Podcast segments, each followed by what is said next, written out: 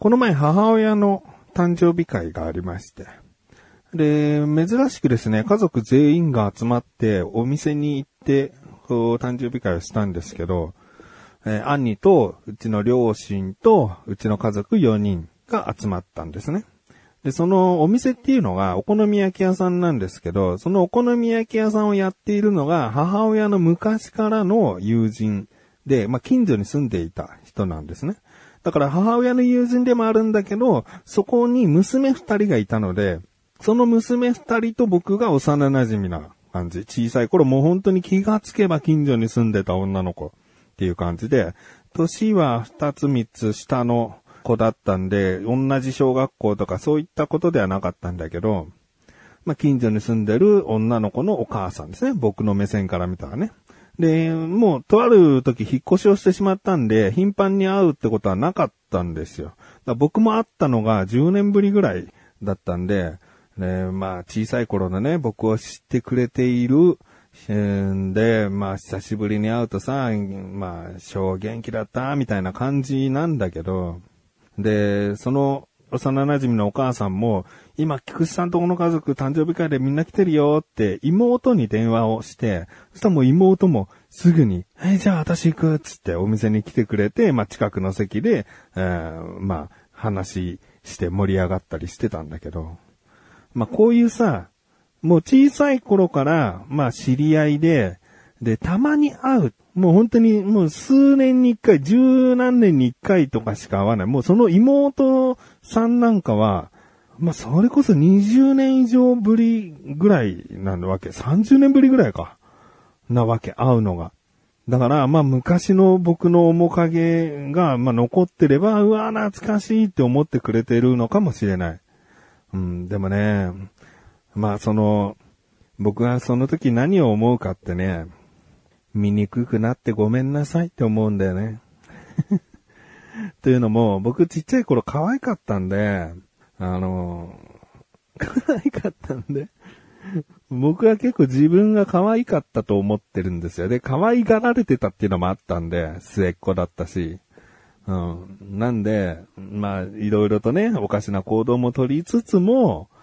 なんか可愛らしい男の子だったと思うんですよ。それが今やさ、40になってさ、ブクブクこう、体の肉付きも良くなっちゃってさ、なんか、人相も悪いんだよね、僕多分。どうかな？なんか目つきとかは特に悪いし、肌もそんな綺麗じゃないし、なんか醜くくてごめんなさいって思うんだよね。きっと妹さんなんかは昔の面影を持ってるから、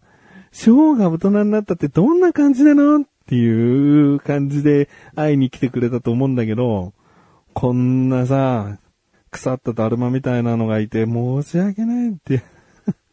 あ、翔なの？みたいな。翔大きくなっちゃったね。みたいな、なんかそんないじりをするしかないよ、そりゃ。うーん。まあまあ、そんでさ、兄に対して僕は口が悪いわけ。もう兄に過去に、あの、いろいろなことをされてる恨みもあるんで、恨みというか、まあ、あの、本気の恨みじゃないけどね。もう、あだ名が肉って呼ばれてたぐらいね。その、なんか、まあ、仲よ、いいと言えばいいんだけどね。仲良かったと言えば良かったんだけど、まあまあ、その、ふざけ半分の、こう、口悪さっていうか、うるせえってなな、なんかそういう、もう、兄も笑ってんだよ、その時はね。もう、そういうなんか、ふざけ半分の僕が兄に対してのキレキャラを結構やるのね。うん。で、そんな一面をさ、ふと気づいたらさ、その妹さんが、こう、しょ、何怒ってんの？みたいな。で、今、こう、こう、こう、こう、こうでさ、もうしょうがないんだよ、みたいなこと言うんだけど、いや、こんな菊池賞になってるなんてきっと残念な思いさせてるぞ、とか、内心思ってた。うん、なんかありませんかね？うん、共感できる人いませんかね？なんかね、やっぱ、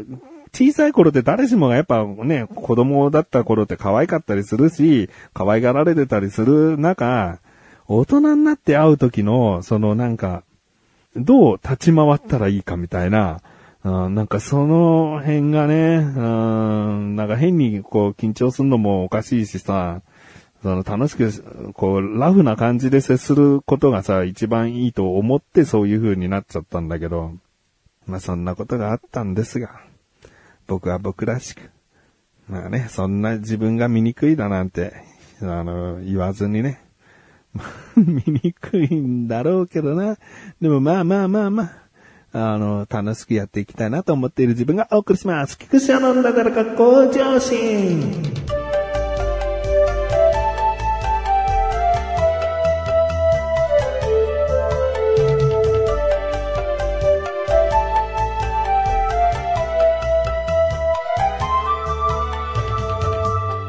でですね、母親にプレゼントを渡したんですよ。今回、今年プレゼントはですね、デジタルフォトフレームにしました。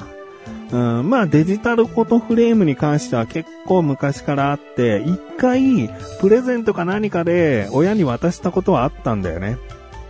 で、まあデジタルフォトフレームっていうのは、スマホとかデジカメで撮った写真が、このフレーム、写真立てのような画面に表示されて、えー、スライドショーで何十秒後かに写真が変わったりとか、えー、する。まあ、コンセント挿したりね、電池入れたりそういういうことしなきゃいけないけど、デジタルな写真立てだよね。で、これ昔にプレゼントした頃は、もう SD カードで写し替えっていうのが当たり前だったのね。うん。要はスマホやデジカメで撮った、えー、SD カードを外してデジタルフォトフレームに挿して、で、そこから、え、抽出して、えー、また SD カードを戻すみたいな。まあ、その当時は、うん、あ、面白いな、デジタルの写真立てって思って、不便さなんて全然感じなかったけど、でも、だんだんとね、使っていく中で SD カードを入れ替えるのめんどくさいなみたいな。いつしかなくなってましたね、実家のデジタルフォトフレームは。壊れちゃったのか、もう写真立てとして、えーうん、置いとくの邪魔と思ったのか、うん、いつしかなくなっていたんですが、今回プレゼントしたデジタルフォトフレームは、まあ、知ってる人はもう全然当たり前だよ、昔からこんなだよ、とか言う人はいるかもしれないけど、あ、今こんななんだって僕はちょっと感動したんですよ。というのも、その、今は先ほど言った SD カードの写し替えもできるんですが、スマホで写真を表示させることができるんですね。スマホで専用のアプリをダウンロードして、で、そこから自分で撮ったスマホに溜まっている写真を送信ってやると、もうデジタルフォトフレームに写せる。えー、Wi-Fi 経由で写すんですけど、えー、もっと機能性が高いと、もしかしたら外出先でも、そういったそのデジタルフォトフレームに、えー、送信みたいなことはできるのかもしれない。だけど僕が買ったのはまあそこまでもう多機能ではないので、えー、家の中の Wi-Fi が繋がっている状態なら、そのデジタルフォトフレームも Wi-Fi に繋がっているんで、アプリで送信することができるっていう。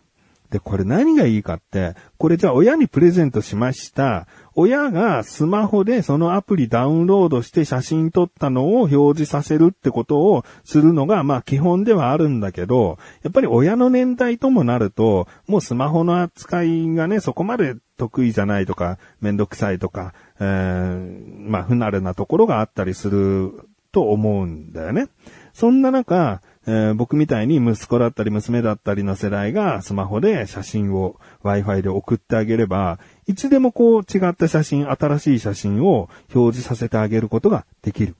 うん。だから、まあ僕なんかしょっちゅう実家に帰ってるんで、その写真を家で撮ってね、あの、子供の写真とか撮ればさ、その実家行った時に Wi-Fi で送ってあげることができるわけ。だからサプライズ的なこともできるよね。いつの間にかなんかこんな写真が表示されるようになったわ、みたいな。えそういうこともできるし、うちの母親はまだ、あの、自分で操作とかもできたりするんで、アプリこれだよっつって、こうやってこうやって、えー、フォトフレームに送信できるよって教えたらできるようになったんで、それはそれでも楽しめるし、うん、で、容量もそこそこ、あの、ちゃんとあるから、もう、うん、1000枚ぐらいは全然余裕なのかなっていう。だから、この、なんか、いちいち SD カードを外してとかいう手間がないっていうのが、すごい感動した。感動したっていうか、いいじゃんって。僕みたいに頻繁に実家に帰らなくても、里帰りとかで帰った時に一気に写真を Wi-Fi で、フォトフレームの方に送ってあげることもできるよね。まあこれじゃあ LINE でさ、送ってあげればいいじゃんって思うかもしれない。で、LINE で親のスマホに送ることはできるかもしれないけど、やっぱりスマホの画面で写真を見ることって、見る機会って、そんなにないじゃん。一日一回アルバム開けますかそんなことはないと思うんだよね。だけどデジタルフォトフレームは常にスライドショーっていう設定にしておけば、えー、30秒に1回ぐらいで写真は変わるし、今やタッチパネルになってるから指でシャッてやるだけで次の写真に行けたりするのね。だから、このなんか、写真って見たい時に見るものじゃなくて、ふと見る時に見るものだと思うんだよね。なんかこう、ちょっと落ち込んでるなって思った時に、不意に写った写真で元気づけられたり、いい思い出が蘇ったりっていう効果があるから、落ち込んだ、ああ、もうスマホにある写真見ようっていうことはないじゃん。うん。そういうものじゃないからこそデジタルフォトフレームで表示されていくっていうことが写真のゴールでもあるし、えー、一番いい使われ方なんじゃないかなって僕は思うんですよね。うん、だから今回はすごくいい誕生日プレゼントできたなと思って、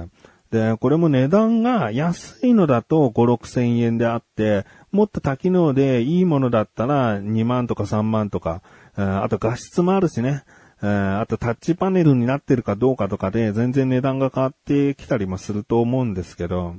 その、まあ、僕はタッチパネルでちゃんと Wi-Fi で送れてっていうのが、ま、最低条件だったかな。あと、ま、もちろん画質はね、そこそこしっかりしたもの。もう超高画質じゃなくてもいいと思ってるんで、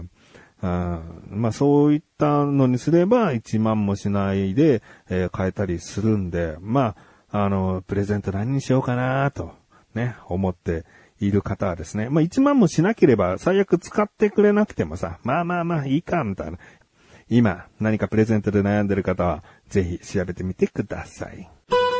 まあ、切っていくというか、紹介していくというかね。まあ、刀ぶら下げましょう。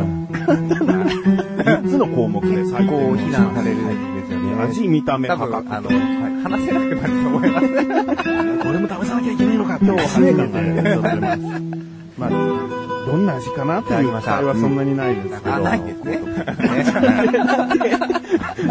我々は侍だ。そうですね。コンビニ侍。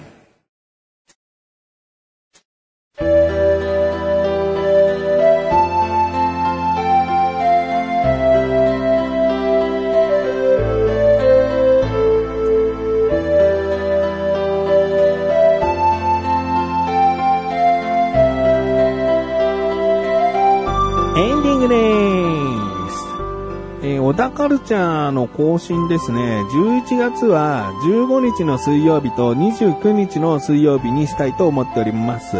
えー、まあ、11月に入ってね、今11月8日、これが更新分なんで、2回水曜日が来てるのに、小田カルチャー更新されないって思った方いるかもしれないんですが、えー、11月は水曜日が5回やってくるので、その中の15日と29日に更新しようと思ってます。えー、小田カルチャーの収録はですね、この収録をしている今日、実は小高と収録したんですけども、まあ、あの、とある回でですね、自治会の愚痴というか、自治会のエピソードをね、話してたりするんでね、うん、やっぱりこう、小高に話すとね、スカッとするというかね、落ち着くというかね、解消されますね。うん、他にも、あの、ワードだけ言っときますけども、ションピースというね、話をしておりますね。ションピースでピーンと来た方ね、ああ、こういう話かと思ったら、もうすごい、うん、まあ、えー、気になるという方はね、これは29日の更新分の方になるかな。えー、15日はですね、まあ300回を振り返ってみたりですね。